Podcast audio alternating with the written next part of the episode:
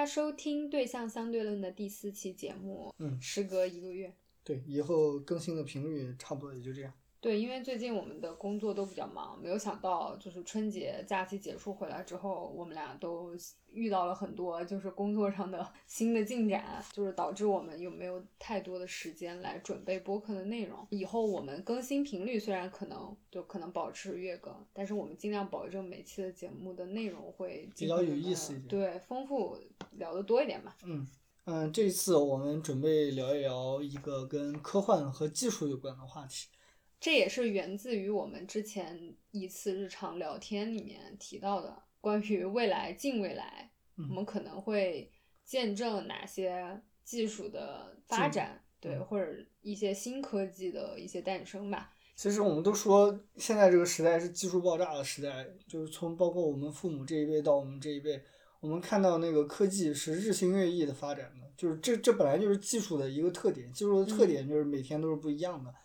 然后，尤其是八十年代到九十年代，整个人类生活的这种比较彻底的这种改变，基本上都是由创新的技术去驱动的。然后我们可以看到电脑、互联网，然后包括手机这种移动互联网，它的普及从根本上改变了我们的生活方式。在我们出生到我们成长的这个阶段，应该是整个人类社会技术上进步增速非常快的，对吧？我我可以说是最快的。对，所以我们我们从小长大的时候会感觉就是哦，好像每隔几年你身边接触的技术科技嗯都会有变化、有升级。嗯，但是这种状态会不会一直持续下去？就比如说，如果按照现在的保持这样科技的增速，到我七八十岁的时候，世界会是什么样的？就是我会经常好奇这种，或者是啊，我死之前还能不能看到，比如什么什么什么技术或者我我我可能就不会死了。哎，那我们是不是以后会等到我们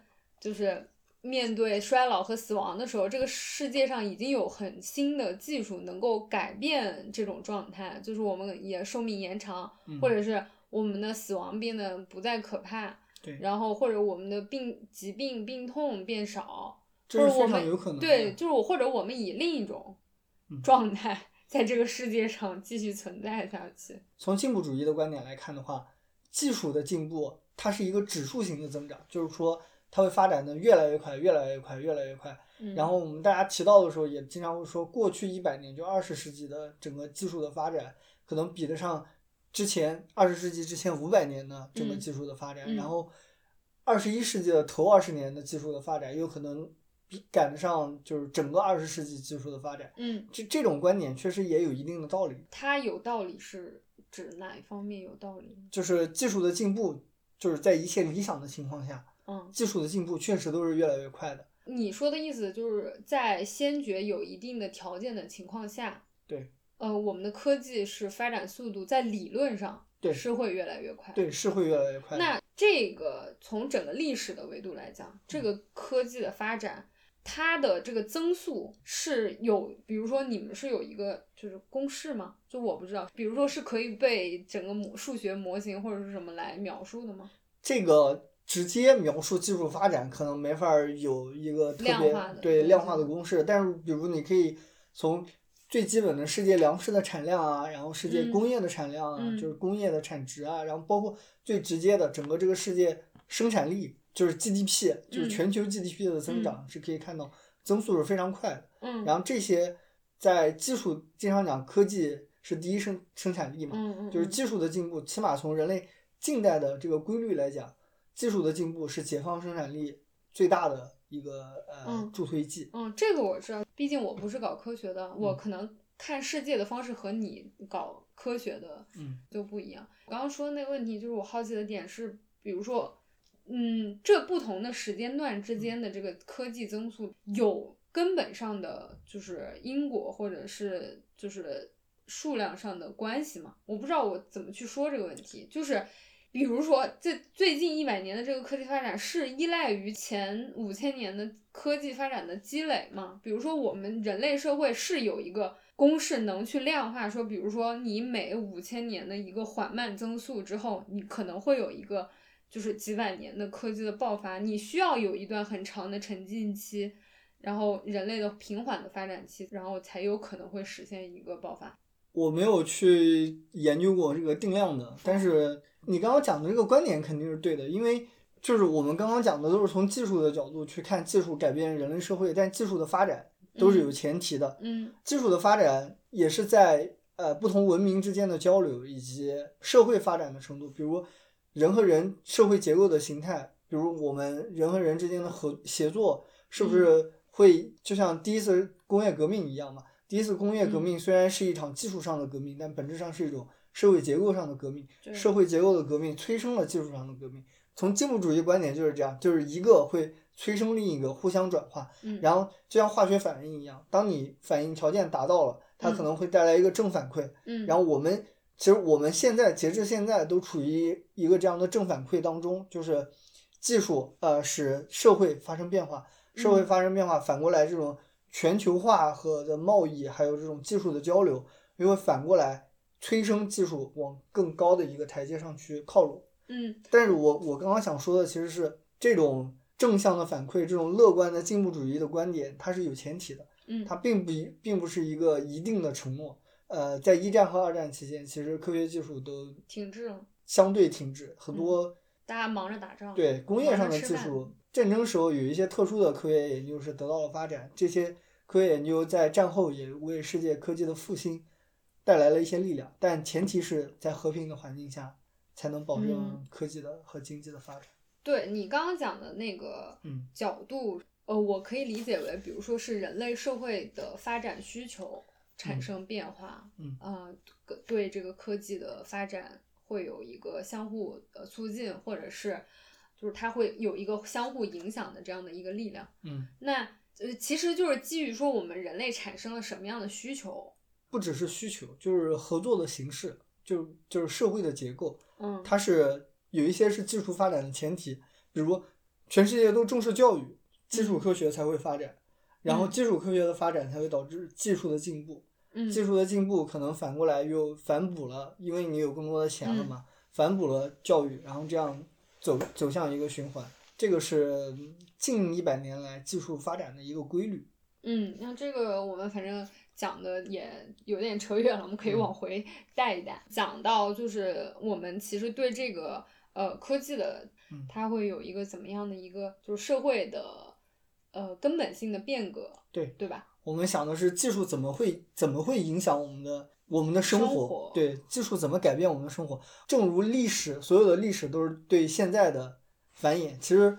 我们对未来的畅想，对技术发展之后的畅想，也是对现在的从现在这个角度出发去看的一种预习。就是技嗯术真的到了那一天，我们该怎样接受它、迎接它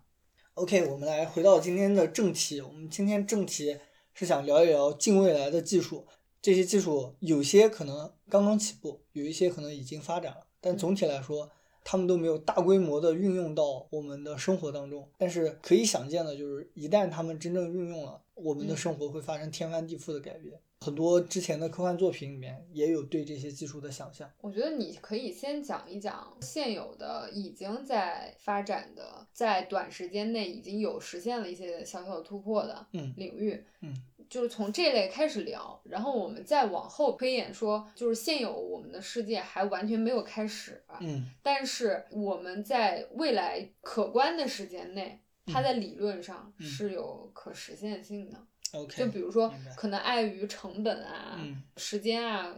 人类现在还没有进行就是大规模的投入研发，但是在有生之年，我们还是可能看到的，就是在这样的一个就是推进的过程吧，去去嗯聊。还有一些可能，嗯，我们可以在最后再去聊的，就比如说过去很多科幻电影或者是科幻作品里面提到的一些技术，在我们可能有限的生命里面。它是很难实现的，这些仅限于我们的幻想当中。就是我们从一个现在已经在实现中嗯 ing 的状态，到未来比较可能实现和嗯一些较难实现这样的一个程度发展去聊。比如说我们中间提到哪些科幻电影的话，我们嗯可以再去聊一聊那个作品的内容。首先，从范围上来看，人类已经进入到了一个可以对自我的了解相对比较深，然后对整个信息社会这种组织和架构了解的比较深入的时代。也就是说，我们当前已经正在发展中，并且未来可能改变我们的技术，我觉得主要集中在生物领域和信息领域两个方面。然后具体来讲，呃，就从信息领域来讲吧，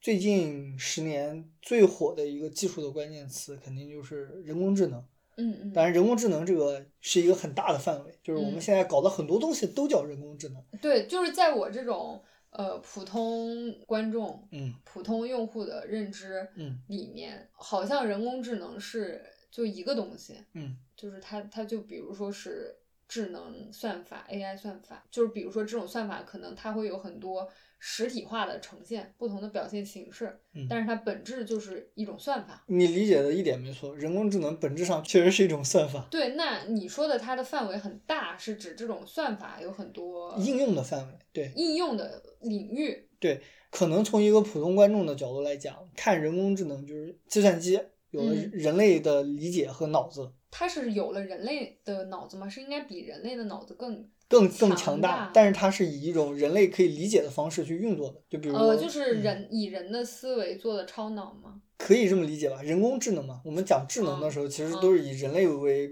为基础去出发的嘛。所以我们在讲到人工智能的时候，我们会想到一个呃，可以跟人进行自然交互的机器人，或者嗯它不一定是机器人，一或者个程序对一个程序。说到人工智能，我们最基本的判据就是图灵测试嘛。你我知道，你应该看过的那个啊电影。图灵测试在很多电影里面都有，《银翼杀手》里面也讲到了，就是嗯他们会问仿生人一些问题，然后嗯，来对你是不是有感人类的感知和感情？但是这这个在目前的技术发展阶段上，应该还没有一个完全的能实现一个以人的感知去呃进行计算的这么一个程序，或者真正意义上的全一性的人工智能。啊，真的吗？我我刚刚在讲我，我以为现在已经有了，只是我们还没有就是大规模的应用。我刚刚讲的这种这种就是完成的完善的科幻作品里出现的人工智能，首先最基本的一个特点，它是一个综合的信息的输入。比如我用摄像头，我观察到了呃街上的，就是我作为一个人看到的种种景象，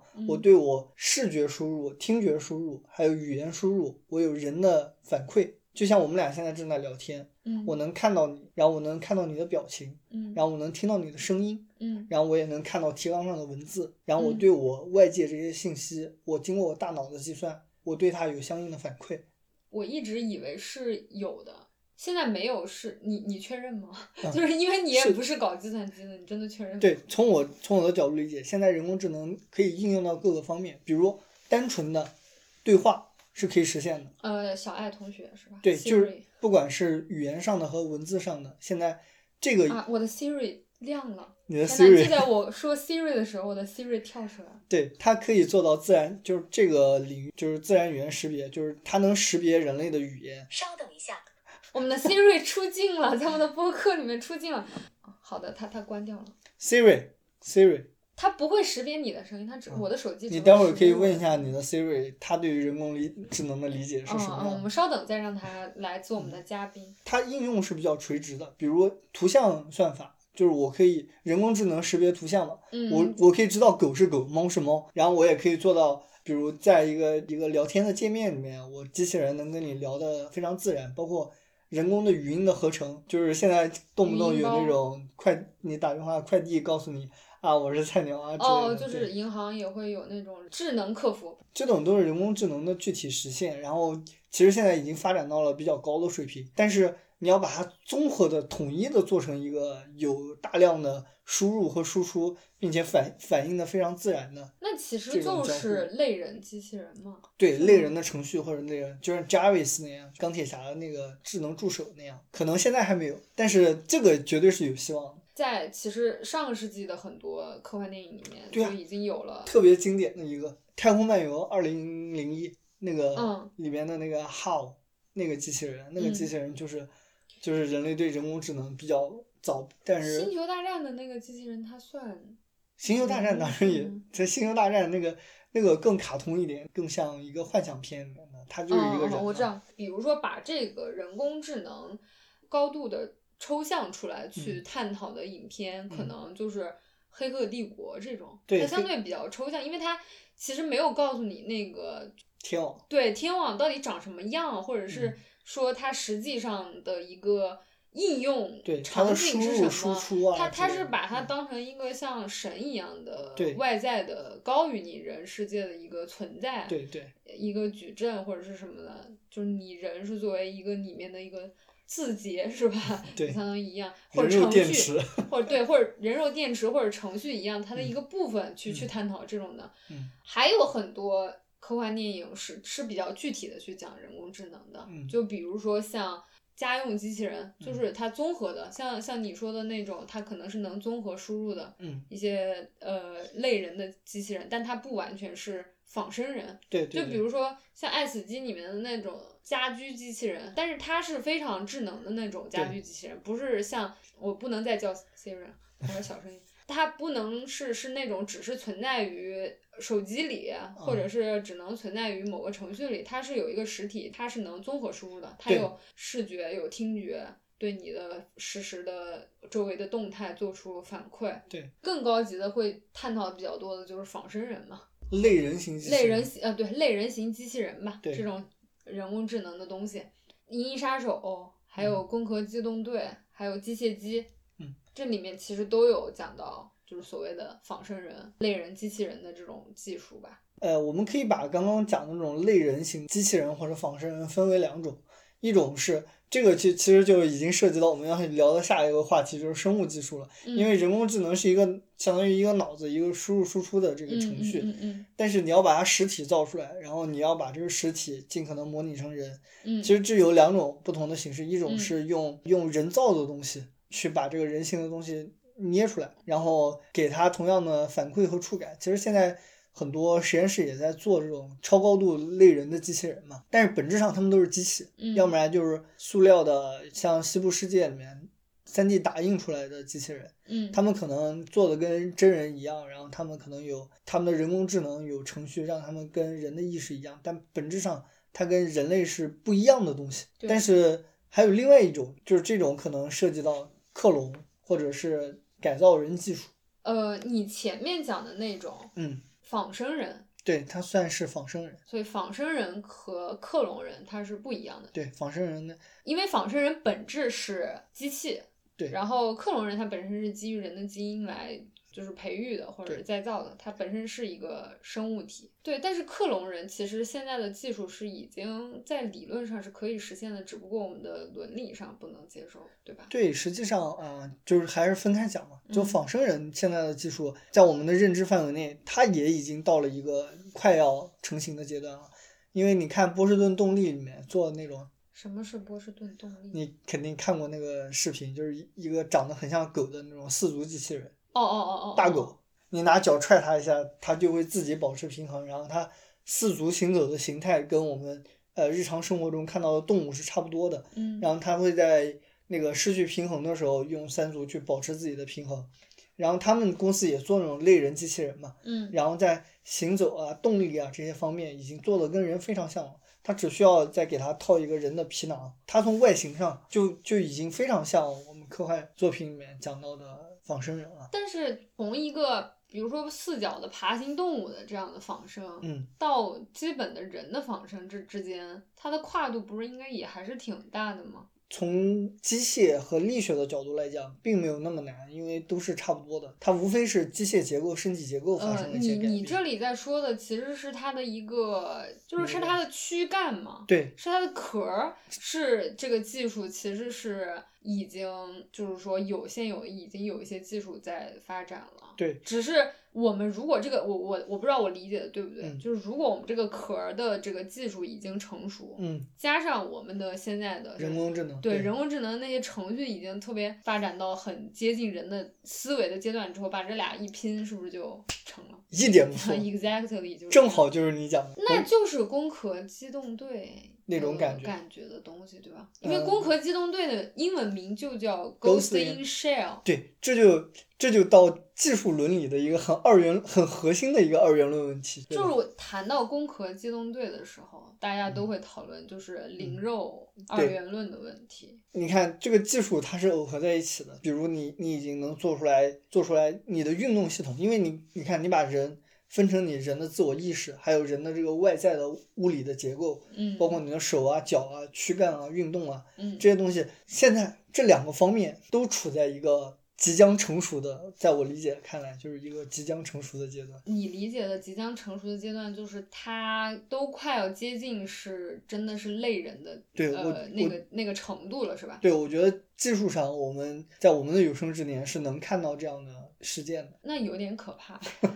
对人工智能，我觉得是是相对来讲，我们今天聊的所有的话题里面最接近的，我们的生活里面能出现科幻电影里面的场景的这么一个嗯技术。因为提到《攻壳机动队》嘛，嗯就是呃是一个非常优秀的科幻作品。那《攻壳》里面它涉及到一个问题，就是人的意识可以单独被提取出来。它里面就讲到的是意之人，就是它属于是将以前本身是存在的人类的意识和那个机械的装置结合。这个里面的主角们是都是这样的一批人，就是他们曾经是以人类存在过的。嗯，然后后来现在是外壳全部都是机械化的改造机械化改造了，嗯但它的意识还是人类的原先的意识。对，它是存在有一个叫意识上载的这样的一个呃技术在里面，它是一个涉及到人工智能之外的另一个技术。可能你的肉体死了，然后把你的人的记忆、意识所有的东西提取出来，接入一个总机一样的地方，你可以在那个总机的地方一直存在。嗯，然后你的这个意识就是可以跟其他的就是机械的意志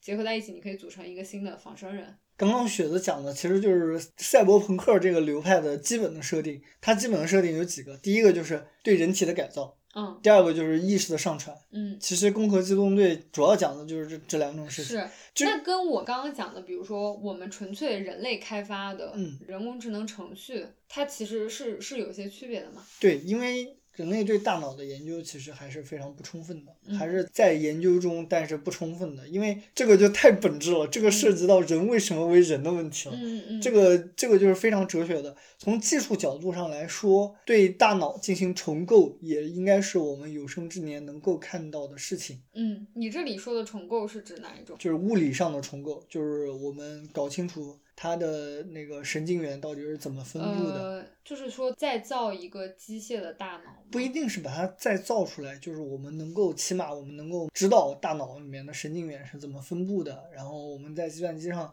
也许可以对它进行一个虚构的大脑进行拟模拟。就是你模拟出来的那种大脑。嗯，呃，它还能不能称之为一个人的意识？这就是一个非常玄妙的部分了，就是即使我们能够模拟出来大脑的神经元，但嗯。这这本身就是很困难的事情，就是一个物物理结构的实，就是大脑的模型放在那儿，但它具体是怎么工作的，其实还是有很神秘的地方在那儿的。嗯嗯，就因为人的意识是怎么产生的，人的这些知觉，我们知道，OK，有一些脑区对应着一些知觉，嗯。但你嗯人类能不能精确到，比如哪一个神经刺激哪一块区域，嗯。会有怎样的电流在你的大脑里面经过哪样的回路，嗯。然后传递到你的你的种种器官当中，然后造成你这个人的一个生理反应，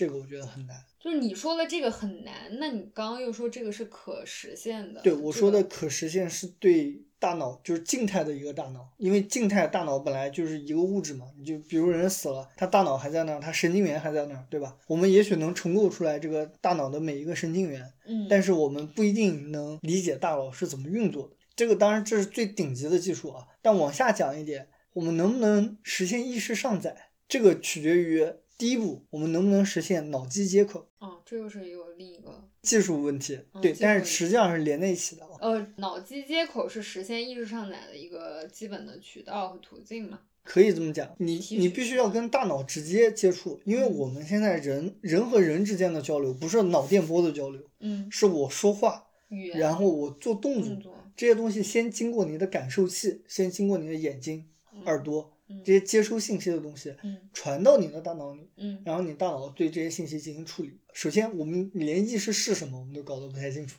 我们就说最简单，我们不说意识是什么，我们把大脑的信号传到外面去，就需要有一个工具能跟你的大脑直接进行交流。其实意识上载是更难度更高阶一层的。对，那就是脑机接口可能是相对来说比较初阶一点的，对是吧？然后我觉得我们有生之年也能看到脑机接口。我知道，就大家这个脑机接口其实也很多，最近也有挺多人在讨论了嘛。对因为，Elon Musk，不提 Elon Musk，就是其实就是谈到人类的那个人工智能的下一步嗯要怎么去升级。嗯，其实也有讲到就关于就是脑机接口实现嘛。就是你可以把人工智能辅助你大脑，辅助你去增强人的认知。过去你是通过程序，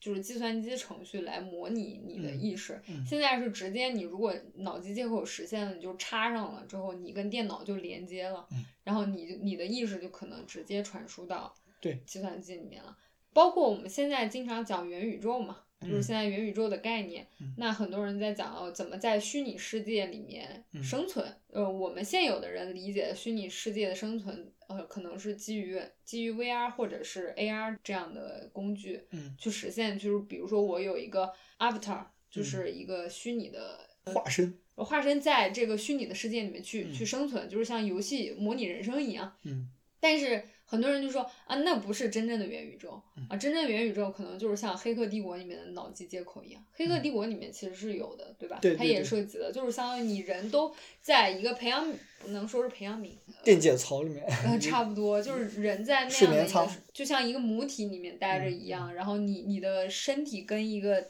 机械连接着，然后你的意识在另一个时空里面去生存。哦嗯，大家都说那个才是真正的所谓的元宇宙。那个是不是真正的元宇宙不知道，但是那脑机接口一定是真正的 VR。哦，是对对对，就是所谓的虚拟现实对啊，所以这个概念也是相对来说离我们比较近的，或者讨论比较多的，对就脑机接口。那这个实现的技术难点是，脑机接口我觉得已经没有什么问题了，但至于我觉得二十年内绝对我一听我一听你说技术上没有什么问题，我就瞪大了双眼啊，你你就这么轻松就可以？就是因为做判断说已经做了很多年了。呃，我们刚刚聊的那些啊，就包括就是我们还没有聊到的，就是给人人体升级改造，就是义嗯肢啊，嗯，然后包括人造器官啊，这些都是属于仿生学的内容嘛？生物学的那对生物学，然后包括人类的心脏，就是因为有了器官替换之类的嗯这些东西，人类的寿命毫无疑问会延长很多嘛。嗯就是这些基于人体对人体认知本身的这种生物学、医疗上面的进步，还有嗯那个围绕着人的感官上的一个升级和进步，嗯我觉得现在的技术基础都是够我们在有生之年内能看到落地的。但是这些所有涉及到人的问题，我觉得真正要解决的是伦理和社会学的问题。脑机接口已经已经研究了二十多年了，也可能都不止这个时间了。就是大家脑电波，因为脑电波本身是一种电波，你你去一个大一点的医学实验室，他们也会给你戴那种帽子，就是人类大概可以判断某一种刺激是从某一个区域传出来的。然后我们在动物上的实验也早就证明了，比如你刺激哪一块的大脑，就能控制这个这个动物进行某一种的行为，这个都是已经发展很长时间了。嗯然后现在已经有一些商业公司开始进军这个脑机接口的这个行业，嗯并且已经在发展。当这种技术已经被一些商业公司拿来开发的时候，我觉得离正式的这种呃人方面的应用其实就不太远了。我们现在连无人驾驶都还没有搞明白，就是商业公司哪怕做了这个东西，我觉得到应用也还有很长一段距离吧。从技术到应用，可能还会有一些其他的问题。嗯，但是就具体这个技术可实现性来讲，真的有商业公司去做的，而且不止嗯一家商业公司去做，基本上这个东西的可实现性就是一个比较肯正面的态度。那我们脑机接口就是这个技术应用了之后是为了干什么呢？我们刚刚讲意识上载这个还是很复杂，因为你嗯已经说过了，说你要了解人脑具体是怎么运作，神经元具体是怎么从哪个地方到哪个地方的，这个嗯是很难的。嗯那我们现有的，比如说可实现的所谓的脑机接口，未来要应用在哪里？我们刚刚聊过了，VR 就是一个非常典型的应用啊，就是因为你可以有有信息直接跟你的大脑交流，你可以关闭自己的感官，因为你看到的东西也都是最后在你大脑里面处理的嘛。你不，你可以不用不用靠自己的眼睛啊，你可以靠几个摄像头，然后把信息传到你的大脑里面。这叫虚拟现实吗？就是这这感觉像脑脑内的那个怎么讲呢？就是感觉像大脑重构一样。这可以作为一种虚拟现实啊，因为就像我讲的，就是当你对这个世界的理解已经摆脱了你的感受器官的时候，这个东西是非常有想象力的。所以你说的就是它的这个虚拟现实的点是实现了这个机器和我的脑子的连接之后，我的大脑可以，比如说我通过外部的计算机的去操作，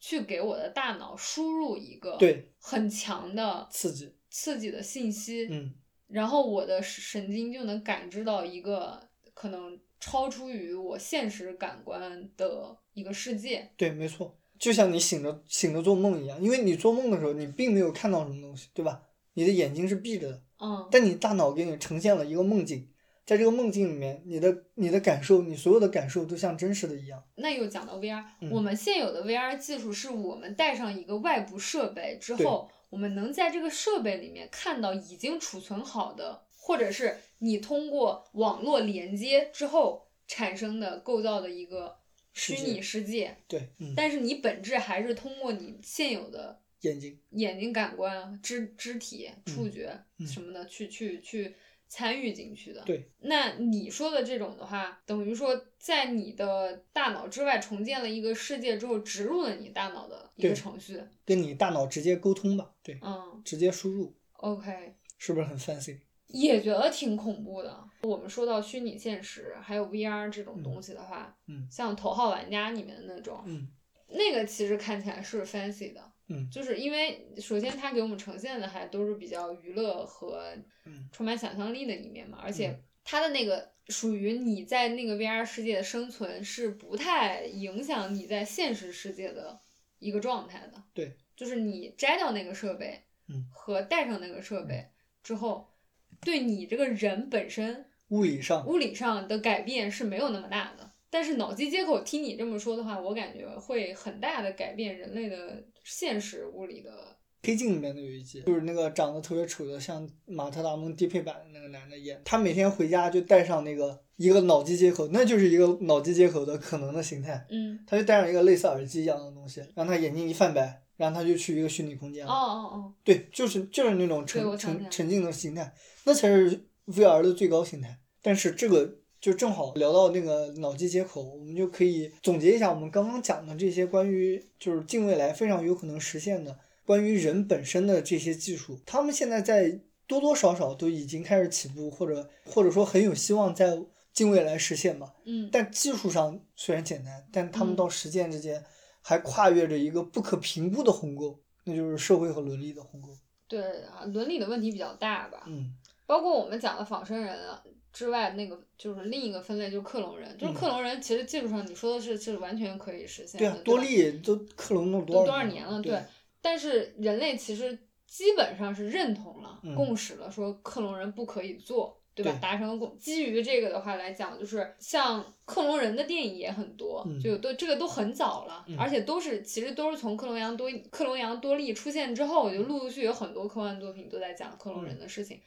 嗯但这个基本上到现在为止，对伦理上大家是不能接受的，对对吧？这是一个基本上被判定了说是一个绝对负面的一个技术的存在。嗯，那为什么仿生人的这些技术大家会就是非常热衷的去发展呢？他们之间的差别，我觉得不是很大呀。因为克隆人他还没有到你控制这个克隆人的所有的一切，你把它造出来，它就失控了。就是已经是一个独立的人了。对，就跟为什么基因编辑到现在也是不被允许的，因为这个哦东，西、这个这个又有的。讲基因嗯编辑，你其实先先讲前面那个吧。其实基因编辑可以跟我们刚刚讲的那个义肢之类的算作一种啊，只不过它是更底层的。但是所有在人体上面直接进行的改造，其实嗯都面临着巨大的伦理风险，因为你要改造的对象是人。你因为你刚刚说克隆人克克隆出来了之后，他就失控了。之所以不被允许，是因为他是一个独立的人，对他拥有人的这个自主的意识，人的人性的所有的东西，对，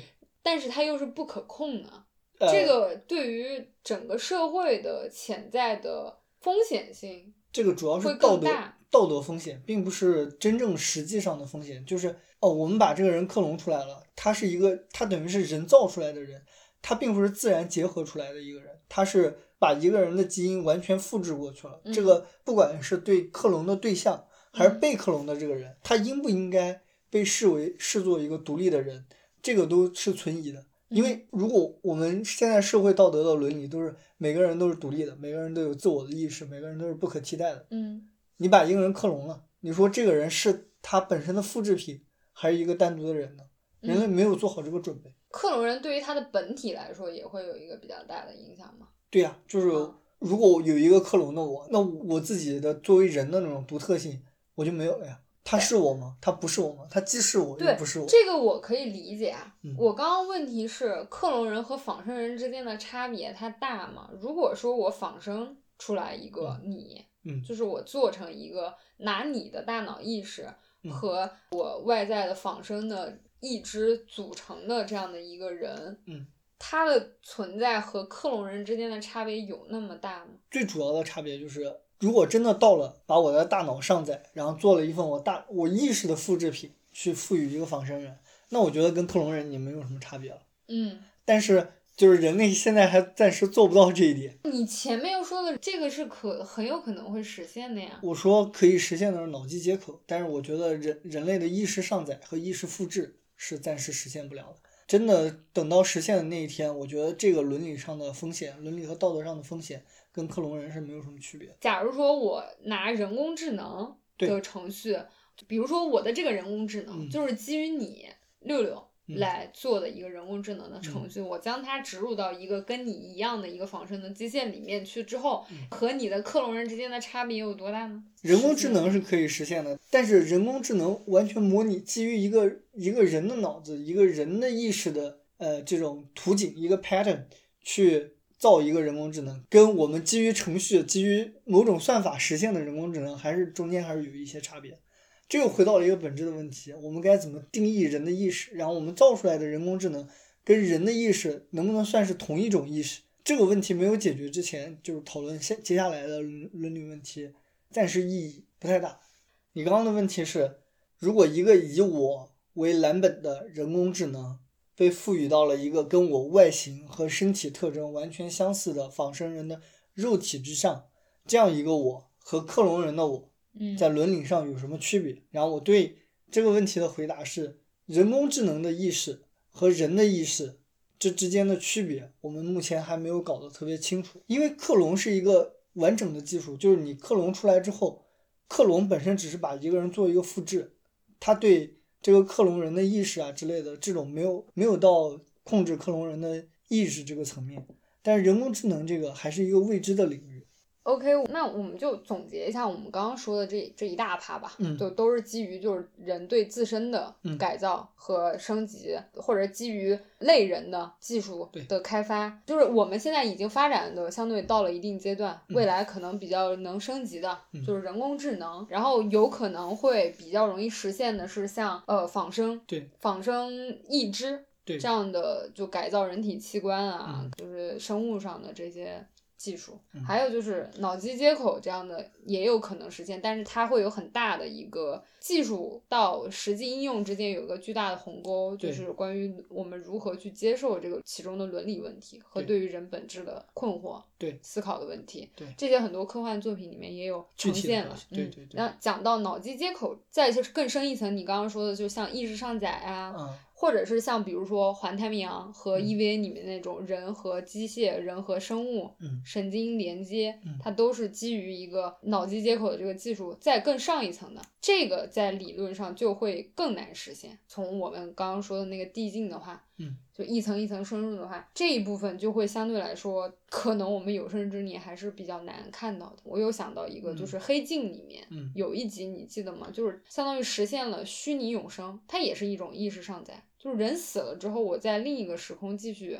生活。里面有一段就是那个 lesbian，、他他们。我记得对对对，那个也是类似意识上传对，还有虚拟现实比较相关的一个作品的代表吧。这一大趴讲完了之后，我们可以再去讲一讲，就是关于我们周边环境。对，关于地球，刚刚是关于人本身嘛，然后嗯第二个、第二个尺度就是关于地球。嗯，关于地球，其实最大的一个问题就是能源问题。能源问题，我们目前整个全人类都在努力的方向就是可控核聚变。你你讲一下，因为就是包括我在内，就是对于可控核聚变的这个认知肯定是比较浅的嘛。你作为理论这块儿，你肯定比我了解的多，你可以讲一下。首先，核反应这个东西主要嗯分为核裂变和核聚变两种。然后从粗浅一点的理解呢，就是核裂变它它是用一些放放射性物质，然后呃进行分裂，然后放出很多辐射，同时嗯这个放出大量的能量。核裂变技术现在已经用的比较多了，大家可以看到的核电站呐、嗯然后核潜艇啊、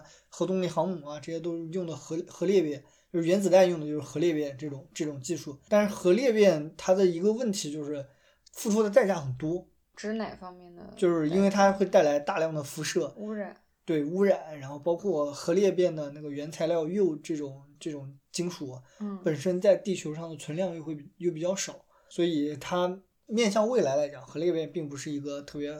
合理的技术。特别是像日本的核电站泄露之后，我感觉关于核危机的这个嗯，讨论也变得更多了。对，核聚变呢，就相对于核裂变来讲，它首先它能量的利用率更高，然后具体的物理原理就不说了，它的原材料更易获得，它的原材料是什么？大部分从海水里面就可以获得，就是氢的同位素，氢氢气那个氢元素的同嗯位素。嗯嗯。呃，它的辐射水平很低，它在进行聚变的时候，它的辐射水平是非常低的，所以可控核聚变就一直都是人类梦寐以求的，它简直就是就是上帝的能源那种感觉。那所以呃核聚变是跟太阳的那个，就是它一直在进行着，太阳是一直在持续进行着。对，太阳在它对在它的这个恒星的寿命周期里面，嗯至少在人类在地球生命发展的这个过程里面，都是在稳定的进行着核聚变的。但是它的这个核聚变的能量是不可控的。人类不可能控制太阳的燃烧嘛，嗯就是人类只是接受太阳的恩泽，赞美太阳。我们想实现核聚变，就等于在地球上实现一个可以控制的小太阳。基于这个的话，现在的技术难点是啥？呃，您肯定经常听到人造太阳之类的，嗯人造太阳，然后能以多少亿摄氏度的的环境维持几分钟。这个最大的问题在什么？就是核聚变发生的时候，它的高温和高压。你想，太阳表面的温度嗯特别特别高嘛，你地球上没有什么物质能把这个反应控制在一个范围内，就是是指没有实验室能给它做吗？就是没有任何一种物物质可以做，我们只能通过一些间接的方法。你说的我有点又有点晕了。你刚刚说它的原材料是从海水里面之间可以获得的，对。那你说的是没有一种物质给它做，那个物质是什么？嗯，我给你打个比方，就相当于我们要我们要在高压锅里面炖，然后这个东西呢，这个食材我们很容易获得，嗯，但是它炖起来之后，它会发生一些化学反应，然后导致这个食材的温度特别特别的高。我们需要用一个特别牛逼的高压锅嗯，去把这个食材放在里面，盛在里面。就是一个容器嘛。对我们没有一种材料可以承受长时间这样的核聚变的能量的释放。因为我之前有在就是看到有就是嗯现在有商业公司，嗯我看到有之前有公司说他在做可控核聚变，然后嗯还融了一大笔钱，嗯，然后那那他们现在是在做的是是做到啥程度了呢？就是反正在科研界，现在就是中国的托卡马克装置，就是托卡马克是一种实现在有限时间内实嗯现核聚变稳定燃烧的一个装置吧。这都属于大科研装置了，就是花了特别特别多钱，然后做了无数次试验，然后需要一大堆人维护的这么一种装置，可以把可控核聚变维持在很短的一个时间内，就是几百你百来秒吧，最最长百来秒这个时间。百来秒是百分之多少秒？就是一百多秒，百秒这个级别，因为百秒这个级别已经是世界纪录了，嗯绝大多数是实现不了的，而且几百秒只有一次这个记录，它没法稳定的维持几分钟这样子。现在的这个实验室能做它的也是维持在一个很短的时间，对非常非常短的时间。对，那是不是就是说，它现在只是在理论上是可行的，然后只是还没有找到一个能让它维持更长时间的容器？可以说技术的瓶颈之一是在这里。嗯，当然也有很多其他的瓶颈。对对对对，它在实验室里面，在一种特别苛刻的环境下，它能实现，嗯，但是它离民用还有很长的距离。对，那我在这儿就很困惑了。那些是就是我看到的那间中国公司，他说他们做可控核聚变的，就这个我都不知道他们要怎么做，就是一个民营的，可能是在为为未来投资吧，这就是所谓的用爱发电。用信仰发电。就是说我们在理论上是可行的这样的一个可控核聚变，它能带来的这个能量是具体应用会怎么去应用呢？假设我在一个绝对理想的状态，嗯我们真的实现了可控核聚变，我可以让它有多大做多长时间都行。那嗯这个东西能量是怎么去提取的，然后应用到其他的地方呢？都一样，这个具体能量的运用都一样，跟核裂变也没有什么区别。具体来讲就是烧水，然后让它转动发电机。我明白，就是它的就是只是实现的方式不一样，对，最终应用还是跟核裂变是差不多的。就是跟所有的发电方式都一样。哦，我知道，就是说它能在相对比较清洁环保的情况下，嗯，带来无限的资源。对，无限的能源。嗯，那我插插一句，随便问一嘴，你说核聚变的原原料是海水吗？对。虽然我们知道地球百分之七十是海洋，就海水很多，大海全是水，但是这个做这个核聚变，如果我让它就是能够发射出一个很大的能量，然后无限的能量的时候。这要用多少海水？这个量你量级是什么？之所以说核聚变是一种近乎无限的能量，就是它产生能量的效率跟你实际要要用的海水比来讲，可以说是无限的。就是你要产生呃以前好几个，就是整个全中国的所有发电站的能量，你现在可能只需要一个发电站就够，就是这个水平。然后这个这个发电站的用水也不会特别高，所以你就相当于就是能用很少的一部分去发很大的电呗。对对对。就是首先，现在应该各个国家是各自搞各自的，对吧？呃，也有一个国际的，也有一个国际的组织专门研究这个。那假如说，嗯，世界上某一个国家先研究出来了这个东西，那不就这个国家就先无敌了吗？理论上，率先先实现了资源自由。对，理论上来说是这样。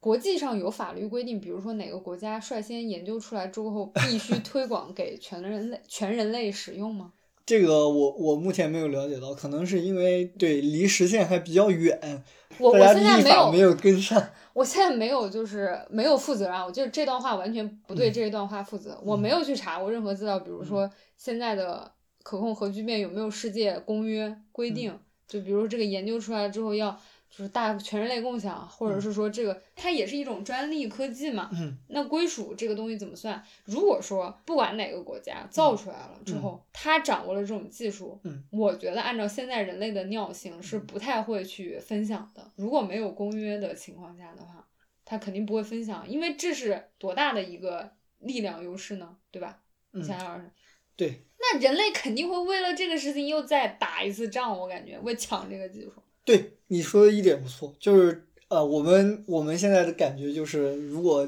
核聚变真的产生了一一场重新瓜分世界力量的，要么就是大家呃商量好坐下来对，就是 OK，所有人类进入核聚变核能时代，这是一个比较理想的，要不就是会打一仗。你你们科学界贵科学界有公约，比如说某一个科学家做出来了这个东西，因为你们一般做出新的东西之后会发论文，嗯，就发就是这种全世界大家都能看到的东西。嗯，那如果这个某一个科学家他做出来了，嗯，他愿意把这个东西公开开源，但这这闲闲扯啊，就是核聚变这个技术现在已经是如此的复杂。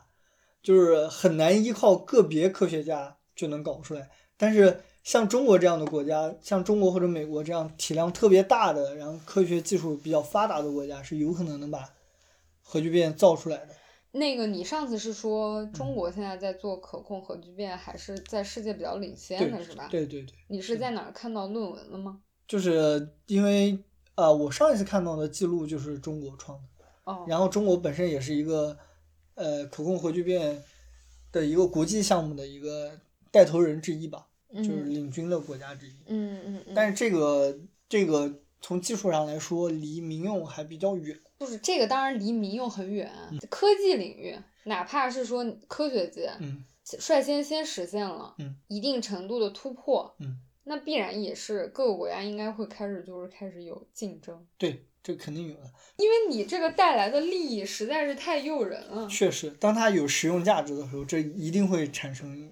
竞争的，毫无疑问。这个竞争的话题暂且不谈，就是说你刚刚说这个可控核聚变它带来的能源无限的话，我们整个世界会就是绝对理想的情况下又会发生什么样的变化？就是是不是意味着我们都不用工作了？有可能，往好一点想，这个世界不需要，就可能会得到永久的和平。我忘了是在哪个科幻动画片还是什么的，你没看到，就是说人类拥有无限的资源之后，所有人都在那儿坐着，就是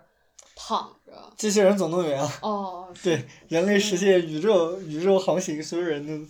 因为能源是限制生产力的一个重要的因素。理论上来说，解放了能源就解放了生产力，但带来了会带来一系列大量的社会问题。如果是实现了这种无限能源之后，人类在地球上就应该是无敌了，对不对？就我们不用再在乎说，就是我们会无限截取资源，造成后代没有用没有的用的这种情况。对，然后这个能源又比较清洁，对吧？嗯，那污染问题有可能得到大大缓解。人在地球上就无敌了，就得往外跑，对我也是这么觉得的。我是不是意味着你能飞更远？可控核聚变基本是我们现在能就是载人或者长途的宇宙航行的一个必要的因素。哎，你有可控核聚变技术，你可以在宇宙航行间保持一个比较快的速度。哇，那那这全都是连着的。对就哪个超级大国搞出这种技术之后，那个就是太空太空探索、对太空空殖民，对太空殖民，就这个权利直接就在那个国家手里了。对呀、谈到每一个科技，感觉的结果都很可怕。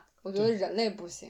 归根到底还是人类不行。除了可控核聚变这个，就是人类改造地球，还有哪些技术未来能可以看得见、摸得着的？呃，首先人类一直都是在改造地球的。嗯嗯，对我知道，就人类的是那个方方面面嘛。我说就是革命性的那种。我觉得这个首先人类改造地球的技术已经很成熟了，然后我觉得未来会应用的，可能未来人类就是我们在我们可见的未来，人类对环保这个问题会更加的重视。嗯然后会用一些现有的技术手段去保护、改造、恢复一些以前的生态。然后，如果畅想的狂野一点的话，如果克服了呃伦理问题，然后又有比较好的条件，比如找到了标本之类的，也许人类还可以恢复一些已经灭绝了的物种。你说标本就是是化石吗？化石有点远，比如有一个有一个活的基因啊，或者有一个活的细胞啊，某一种某一种已经灭绝了生物的活的细胞啊之类嗯的。嗯嗯，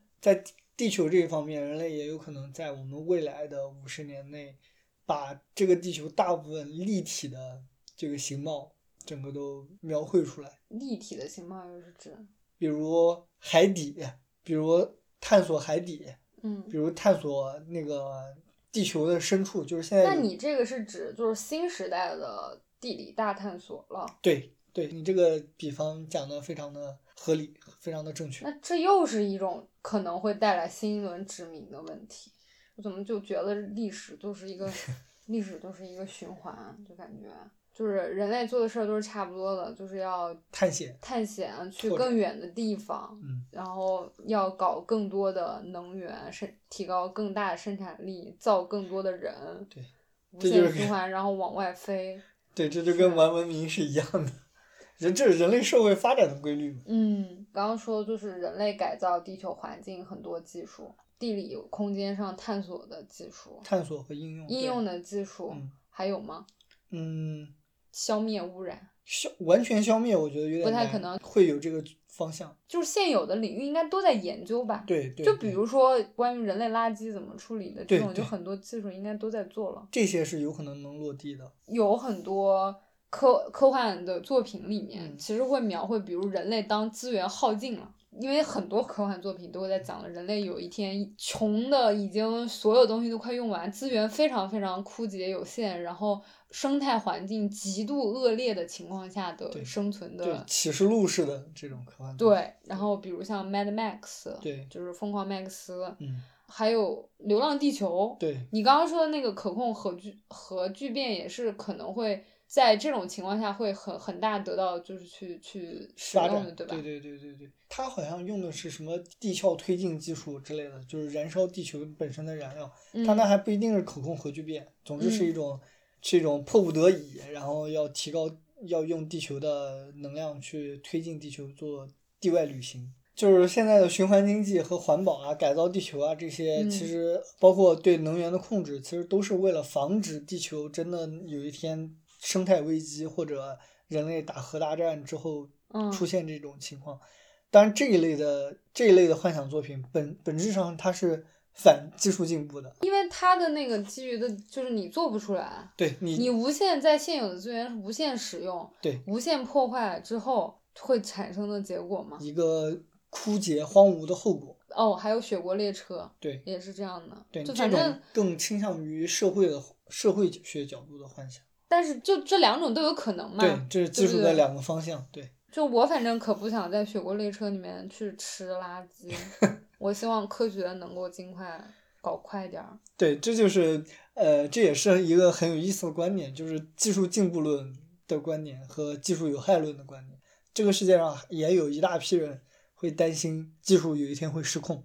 而我嗯们现在就站在技术会失控的边缘。因为我们刚刚聊到的怎，么什么都有我们的事儿可能历史上任何一个时期大家都是这么想的啊。啊？因为我们刚刚讲到的那些东西，就像你讲的，每一个听起来都很危险嘛，对吧？嗯，每个听起来都很危险，然后感觉稍不注意，人类就玩完了。对，所以技术有害论这个到现在为止还是还是有很多拥趸和信徒的。站在一个非常自私的人类的角度想的话，都是希望在自己有生之年看到，就是技术技术是带来好的改造，对，就尽量降低负面的。我们迄今为止的一些嗯技术带来的负面，你觉得负面影响是大于正面影响的，还是正面影响大于负面影响？从现在的角度来讲，我觉得还是正面影响带来大于负面影响。那这个的原因是因为我们现在比较幸运，还是说现有的技术它的本身可能存在的风险相对较少？两个方面都有。呃，人类到目前为止还没有出现完全丧失理智的情况，所以技术毫无疑问是在改造人类的。嗯但目前我们从这个角度来讲，技术无疑为我们的生活质量、生存条件提高了不止一个档次。嗯当然，它也带来了很多问题，但我觉得这些问题相对于我们的生活状况来讲是比较小的。改造完这个我们现有的地球，就得去宇宙探索了。我们现在已经就是在载人航天里上面，就是人类不断的在去推进，对再去想办法解决更多的问题，然后能在宇宙中待更久，去飞更远的地方。嗯那必然以后技术肯定会在这个领域，我觉得是可见的会越来越去进步的，对吧？嗯，这个我我想说的观点是这样，就是就我们目前的技术手段来讲，航天这个事业它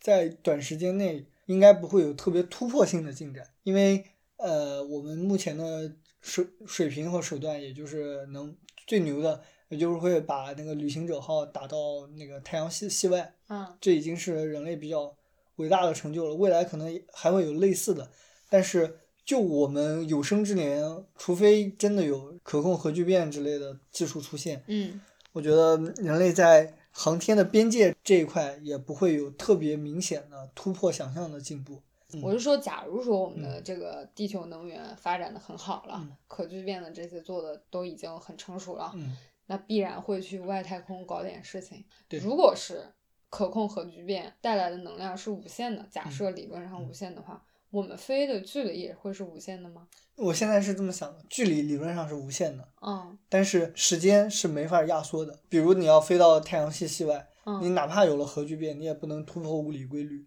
哦，嗯因为你人只能活那么久，第一是你速度最快，你不可能超过光速，甚至嗯你要达到光速的百分之一都是非常非常困难的。就是你嗯速度就是假设我能源无限的情况下，这个条件无限的情况下，我也达不到光速吗？都甚至都达不到光速的百分之一。达到光速的前提条件是啥呢？这个是狭义相对论的基本的假设，就是你速度越快的话，你要把速度变得更快，你要的能量就会越来越高，越来越高，越来越高。所以当你达到光速的时候，就是已经你一个有质量的东西已经需要无限的能量。呃，我先说啊，光速首先，太阳的光，嗯太阳是核聚变嘛。那我如果我说地球能造一个就是东西可控的是达到太阳的那个能量的时候，嗯我能到光速吗？光可以到光速，但是你任何一个有物质的实质、嗯，实体，你都到不了光速。如果你是一个飞船的话，你就更到不了光速。因为质量很大。对，因为它有质量，任何一个稍微有质量的东西都到不了光速，这是这是物理定律限制在这里限制的。它距离不是无限的，就是嗯在我们质量的前提下，嗯它能飞到很远很远的一个地方。大概银河系里面能这个距离，你是不是没有办法？对，呃，就是因为你达到光速不可能的话，那我能能达到的最快速度能让我飞到哪个地方呢？还是说我只能还是目前只能在银河系里面转一转？嗯能超越太阳系已经是一件很难的事情了。哦、OK OK，fine。所以我说这个，那太阳系的几个星球我们都认认识太久了呀。但是但是我们人类在地外只探只踏过月球几次。我我的意思是说，人类当然不止于满足我们只了解太阳系以内的这些星球，肯定是想飞出太阳系去看看外面的那个是地方嘛。那个是可以做到的，就是如果能源就是能源还有你的成本可以控制的话，我不载人航天，我就发机器出去不行？可以可以都是可以的。但是还是那句话，时间上它是没法儿控制的。你你就像我们旅行者号已经已经飞出太阳系了，嗯，但是它飞了好长好长好长的时间。后来传回了结结果是啥来着？然后它的，因为它上面有不同的模块，嗯它很多模块已经不能工作了，嗯，它现在还只能传一些断断续续的信息回来。对，然后它它现在已经飞了三十年了吗？三十多年了，那三十多年，这个之后我们不能再发一个旅行者号上去吗？新的、更强、更更厉害的，人类对星际探索也是有特殊时时段的。那个嗯冷战的时期，双方投入了大量的成本。但现是三十年不是冷战呀？冷旅行者号哪一年？一九七七年，一九七七年发的，现在已经飞了快五十年了。对，五十年啊！你刚你就说错了嘛，三十年就不五十年，五。十年，五十年，对嗯，对，旅行者号也再也回回不来太阳。现在不搞是因为大家没钱了是吗？这个成本浪费的太厉害了，我知道，就是现在没钱了。对，意义不太大。然后我觉得，呃，我们有生之年可以看到的，就是关于宇宙的最现实的，就是旅游性质的载人航天。现在已经有了呀。对，现在已经有了，现在还是大富翁去空间站玩一玩，对吧？嗯，对。未来可能就是价格更便宜，就像你搭一次头等舱一样。然后有钱的人可以去的地方更远，比如嗯更有甚者可能能去月球上，因为就是 SpaceX 之类干的明白，就是就是你没钱的人就在太阳系逛一逛，有钱的去银河系逛一逛。你这想的过于乐观，但是上个月球还是有有这个可能的，上个火星都已经很难了，因为嗯航程的时间太长了。地球人假如说嗯不努力或者努力的程度不行的话，嗯做不到这一点。就比嗯如咱几百年、几千年之内想实现这种都很难的话，嗯是不是就只能等着外星生物来找我们了？这是另外一个话题了，就是现在人类已经具有了超星际间的通讯能力是 OK 的，就是我们起码可以接收到，如果电波，对如果外星人有信号的话，就是我们现在观测宇宙的望远镜可以从宇宙的各个方位很远的距离收集到大量的信息，嗯，所以这一点也是属于不可预测的部分，说不定明天就有外星人，说不定嗯我们死之前也看不到。嗯，我还是很期待外星人的。虽然虽然外星人你也不知道他来会干嘛，但我真的非常就是期待外星人。我只能说，我不希望大刘的小说里面写的那些黑暗森林规律百分之百会实现。我我觉得那些实现了我都可以接受，因为我真的觉得人类实在是太无聊了，需要需要一点外星生物来给点刺激，让你们人类好好看一下自己是什么样子。呃，当然最好的那种外星生物的状态就是像《降临》里面那种，嗯，Arrival 他是善意的，对他上来上来是跟你说我来跟你文明交流，嗯然后并且我来教会你一种新的语言思维方式，然后你们几千年后来救一下我们，这种就很 nice 嗯。我我觉得这种是最理想的状态。但是如果像《三体》里面出现的，我也可以接受，就是大家一起毁灭完蛋，也挺好。除此之外，在宇宙中探索的技术里面，还有那种可以比较能预测、可实现的技术形式吗？除了载人航天往外就是飞更远，嗯，这种之外，具体技术其实就是呃，包括对小行星的利用啊，然后包括对地外资源的利用啊，观测技术上有什么大的革命性的这个空间吗？第一，嗯、这个我其实也不太专业，不太了解，但我觉得我不现在的，是天文这块的，对我不是天文那个，知道你不是天文的，对嗯，但是我觉得现在的观测技术，就射电望远镜这一块已经已经非常强了，而且我就没记错的话，就在前两天看到一个美国的一个特别厉害的一个望远镜刚刚上线，然后可以看到特别超远的观测到超远的信息。嗯，观测技术对人类现实的生就不太活影响落地，嗯，对影响感觉不是很大的样对子，，不太落地。嗯，你真的要有小行星撞地球，像 Don't Look Up 里面那种那种设定，那也不需要什么 特别厉害的观测技术，你抬头看就行了。不信抬头看，那这一趴就比较，这这是外太空就比较宏观的嘛。对，比较远。对对对，我觉得可以讲一下你自己的领域，微观世界有啥革命性的改变吗？就是你搞微观研究的，算微观研究对吧？材料这块儿。嗯，这个问题突然就把我问住了。咋了？因为我做的这个领域可能会帮助人类发现一些厉害的材料，然后了解一些物质本身的性质。嗯。但是你说对于人类技术有什么特别革命性的改变？我觉得难。但是也许人类可以发展出下一套计算机和半导体的设备，不要那么依赖于硅这种材质了。是不是就有可能像你们这个专业领域是会发发明出一种材料的，它的那个是可以帮助到，比如我们前面讲的一些仿生技术的实现？可以，这个是可以的。这个是可以的。这个是可以的，这个是很实际的，比如跟人体的亲和性啊，然后机械的强度啊，然后呃这些东西都是可以实现的。但说句难听的，就是指望我们这个专业去搞出来可控核聚变啊，或者发发现一种。特别厉害的材料能突破人类现在的物理规律的认知啊，我觉得还是挺难的。就是在一些宏观的性质上面，比如能发现一种嗯导电性特别好的材料，能发现一种呃特别符合我们现在半导体设备要求的材料，或者发发现一种新的工艺，发明一种新的方法，这些都是 OK 的。就比如又有些技术可能会依赖于你们这种行业技术的。从我现在工作的行业来讲是这样的，比如说你们近五年来，嗯，就现在你们这个专业领域最屌的一个发明是啥？你是说我读书的专业，还是我现在正在从事的职业？你读书的专业就是凝聚态这个。石墨烯啊，就是人类对碳不同形态的研究还是比较有价值。对你，你讲讲石墨烯，比如说，就是因为之前我给你看过，就是特别搞笑说。我在淘宝上逛，我想买羽绒服，然后有个羽绒服跟我说它上面有石墨烯，你觉得很扯淡。那真正的说所谓的石墨烯的这个应用最好的领域就是是啥？主要现在就是发展的方向还是在往电子元器件那方面发展，因为石墨烯的电电学性质，还有材料的一些力学性质是比较好的。嗯，它它是能就是比如说为现在的一些电子设备。对，现在带来个就是升级的。据我了解，石墨烯现在最大的应用方面是做电极，它是一种很薄、导电性又很好的材料。就是导电性上它是很牛的，是吧？对它，它是因为它是单层材料，它在保证导电的同时，它还有一些机械和空间上的优势。然后包括石墨烯的衍生品，呃，碳纳米管。碳纳米管这个材料就是在某一个方向，它的太太专业了，咱就不用进入你那。你一讲到这个的话，你可能会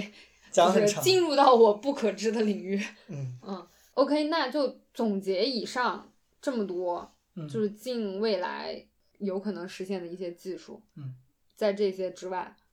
有哪些是绝对不可能实现的？呃，首先从一个搞科学的角度来讲，就是没有什么东西。真正百分之百不可能实现。比如我们有的一些科学幻想作品里面提到的那些，比如我们未来社会会有什么样的技术啊？那些就是在可现有的理论上看，就是全扯淡，这些都不用想，也不不会有人去做 的东西。我会用 very unlikely 去讲这个，就是非常非常几乎是不可实现的东西啊。第一个最常见的就是时间穿梭、时间穿越这个事情。你说的就是能。选择回到任意一个时间点的技术，比如像时时空恋旅的人，对，还有什么回到未来，嗯嗯嗯，这种这种是，就穿越不行呗。对，穿越是不行的。嗯，就是所以穿越其实它不是科幻，它就是奇幻作品。对，它就是一个设定，然后这个没有没有什么可。那《盗梦空间》那种可以实现吗？操纵梦境，OK，就是这个东西本质上也是神经科学的一种，但是。按照《盗梦空间》的那种形式呈现不 OK，我觉得那个东西没有什么现实的，嗯嗯，现实的考量。就比如说我我呃我不说《盗梦空间》吧，我举另一个例子，就是《机器猫》里面有个梦幻三件事，我小时候看那个漫画，我超喜欢，就是它是做了一个相当于 dream machine 的东西，嗯就是相当于他做了一个造梦机器。大雄他每天就是要就是插卡带一样，因为他画的是很久之前的漫画嘛，他那机器做的很很古早。嗯然后你就是像插卡带一样，你可以选择今天我的梦是骑士题材的梦，嗯然后我今天要在梦里面做一个骑士。嗯我明天我要做一个，比如科幻，我就往里插入那个卡带，然后我就可以今天晚上在那个梦境里面做这个东西，这也是一种虚拟现实嘛。可以啊，没问题啊。但就像我讲的，如果脑机接口做到那种成熟的虚拟现实，你就你就有可能分不清楚。就是哆啦 A 梦的那个梦幻三件事里面，就是嗯大雄就不愿意从梦里面出来了，因为他在梦里面是个英雄，他在现实中怂是个怂蛋，他在梦里面是救公主打恶龙。白银骑士啊，我那个漫画真的看了好多遍。哦我也看过，我小时候特别爱那个。我觉得，我小时候就很想希望未来能实现这样的。对我觉得哆啦 A 梦是一个非常好的科幻 科幻动漫，嗯因为里面大量不可能实现的技术 哦，所以你你觉得它好，是因为它很多东西都不能实现，是吗？体现了幻想的那一面吧。嗯，还有哪一种技术是绝对不可能实现的呀？除了除除了时空旅行，就是任意门。啊，就就是你在时间和空间上实现任意穿梭，这种都都比较难，对。但是你像那种呃常见的宇宇宙题材的那种啊、portal，啊就是那种宇宙间的传送门，理论上来说也许可以实现，就是关于虫洞的问题嘛。然后嗯那个反正实验简史里面也写的挺多，嗯这东西悬的不行，具体能不能嗯实现，只能说打一个问号。但是有生之年绝对实现不了。我明白，就是反正就不指望了呗，嗯对对吧？不去想那些了。我们今天聊了很多关于未来技术的这个想象，大部分以想象为主。呃，很多我们可以看到，从我们现在能看到的未来还是比较有意思的。嗯，但实际上，没有人能够百分之百准确的预测未来，因为技术的创新一个很大的特点就是它不是那么可控的。我们现在想想象的东西都是基于我们现在的感知、现在的技术。未来真正这些技术万一真的实现了，可能跟我们的想象的完全不一样。不会按照我们现有的就是构想去发展，对，有可能和我们想的完全不一样。啊嗯，但是聊这些幻想还是有意思的，因为它等于是一种，相当于是一种思想实验，然后我们会把我们现在的境遇放在一个拓展了的边界里面，与其说是对未来这些事情真实的做一个演演练，倒不如说是从这些呃对未来对技术边界的幻想里面获得更多对我们现在的一些认识。就像我前段时间看的《生食之旅》那本书里面，他就提倡就是我们要以一种未来的观念看现在，要想一想我们现在能给未来留下留下些什么。也许到时候的技术什么的跟我们现在想的完全不一样，但是我们现在能做的就是站在未来的视角看现在。我们如何能够实现站在未来的视角呢？就是人的经验都是有限的嘛，你都是站在现有的经验上去判断的对，你怎么去站在一个你没有经历过的经验上去判断现在呢？所以刚刚那句话，站在未来的视角看现在，本质重点是落在看现在这件事情上，嗯嗯嗯因为未来你是不可预知的嘛。但是嗯我们要做的就是保证在我们现在现有的认知范围内，嗯，不会对未来造成特别大的危害。嗯，我们要，比如我们在今天的这种呃，利用今天的能源，利改造今天世界的时候，我们要想一想这个事情会不会对未来造成什么样的后果。嗯嗯嗯嗯，我们今天就聊了很多东西，很多内容。技术上肯定就是我们肯定不能把所有的技术都讲得很明白，说它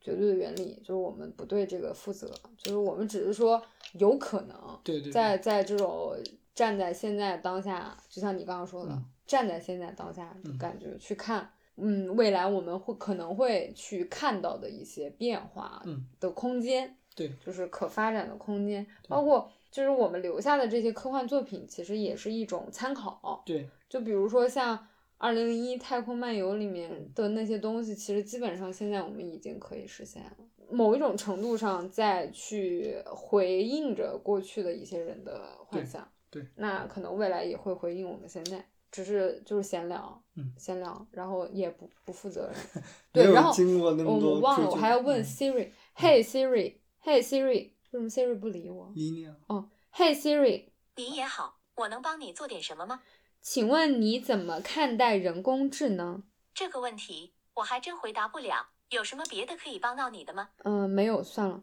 就是就证明人工智能现在还不太行，对你知道吧？就人工智能没有办法回答人工智能的问题。对，嗯，Siri，你是一个人工智能吗？他不理你。我好像没有听懂。如果有什么其他我能帮上忙的，请尽管告诉我。嘿 Siri，请问你是人工智能吗？我是你的虚拟助理，不是真人。欢迎随时找我聊天。他。听不懂我说。嘿 Siri，你是人工智能吗？我是 Siri，你的虚拟助理。好了，爸爸，就证明现在人工智能不行，起码苹果不行。对他回答不了你关于人工智能的问题。累了，累了。好，我们这期节目就到这里。嗯，就是最后一累了，毁灭吧。嗯结束。嗯，下期节目再见，拜拜拜拜